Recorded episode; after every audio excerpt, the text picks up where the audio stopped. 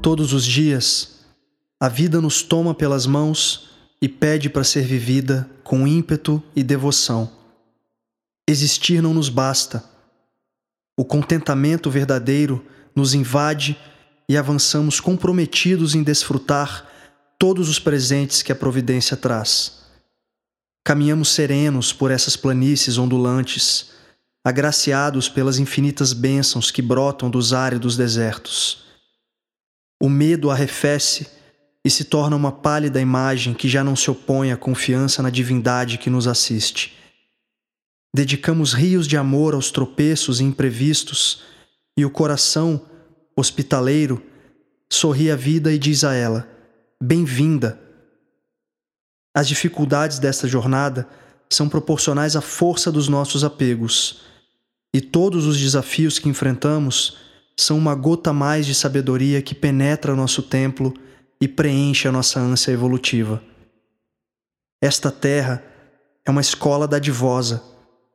Podemos acolher os inúmeros aprendizados que ela nos oferece ou permanecer estagnados no pântano do vitimismo e das lamentações. Tudo é perfeito, afinal.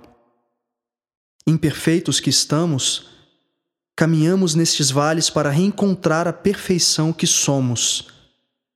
Saboreamos pacientemente as poções amargas, pois os nossos lábios têm sede de cura.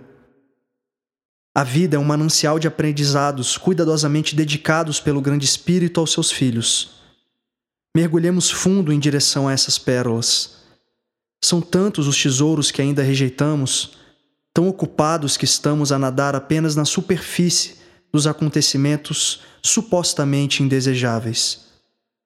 Quando enfim enxergamos a beleza de todas as coisas, o lótus floresce radiante em nossos corações e ilumina as trevas passageiras, que surgem apenas para que a luz do Espírito possa revelar a sua infinita magnitude.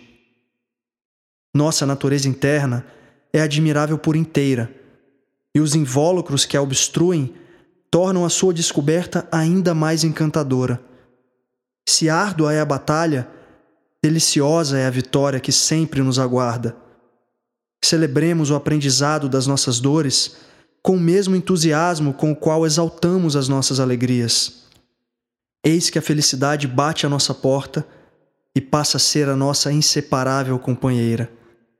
A melodia extasiante nos envolve e dançamos, sem nenhum pudor, a graça de sentir a sagrada sina de ser vida.